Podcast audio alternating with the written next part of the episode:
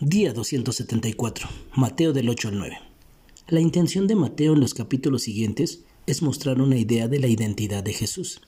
Quiere enseñarnos y convencernos de quién es Él. Por lo tanto, nos está dando detalles acerca de su vida, lo que hizo, las palabras que usaba al responder a otros, los lugares que concurría y cosas de este tipo. En general, hay dos cosas en estos capítulos en las que debemos poner atención las personas que buscan y se relacionan de alguna manera con Jesús. Vemos que en estos dos capítulos hay trece personas que se acercan a Jesús. Un leproso, un centurión, endemoniados y enfermos, un escriba, más endemoniados, un paralítico, publicanos y pecadores, un fariseo, discípulos de Juan, un hombre principal o alguien importante, una mujer enferma, dos ciegos, y un mudo endemoniado. ¿Puedes ver qué tipos de personas son las que buscan a Jesús? Vemos que en su mayoría son enfermos endemoniados, en términos generales, gentiles. También los fariseos preguntaron por él y sus intenciones no eran las mejores. Desde entonces comenzaron a dudar y vemos que al final usaron estas cosas como excusa para matarle. Pero es importante notar qué tipo de personas le buscaron porque vemos que no le siguen necesariamente personas importantes o de renombre, sino aquellos que lo necesitaban. Este es el mensaje del Evangelio. Nosotros sin Cristo estamos ciegos espiritualmente, andamos por caminos desviados que nos llevan a la perdición. vemos en esta porción de Mateo que la intención de Jesús es mostrar a la gente su condición espiritual al sanarlos. Vemos que a un paralítico antes de sanar su condición física le dice, ten ánimo, tus pecados te son perdonados. Y después de escuchar a los fariseos les dice, porque no he venido para llamar a justos, sino a pecadores al arrepentimiento.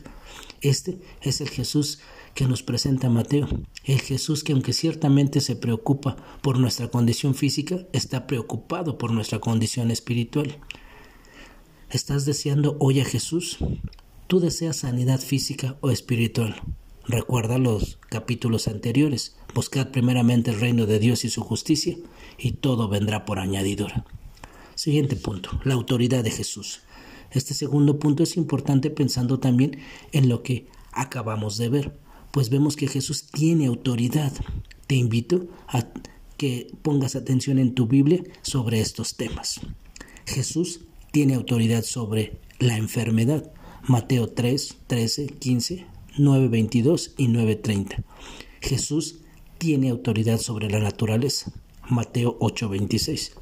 Jesús tiene autoridad sobre potestades y aún ellos reconocen su autoridad.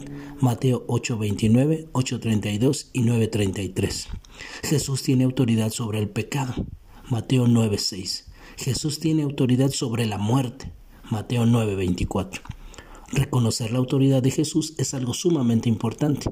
Cuando entendemos y conocemos su poder y autoridad, realmente nuestra forma de vivir el día a día es transformada. Ya no vivimos en nuestras fuerzas queriendo controlar cada detalle, pues sabemos que Dios reina y que todo cuanto Él quiere lo hace. Esto nos prepara para el capítulo siguiente.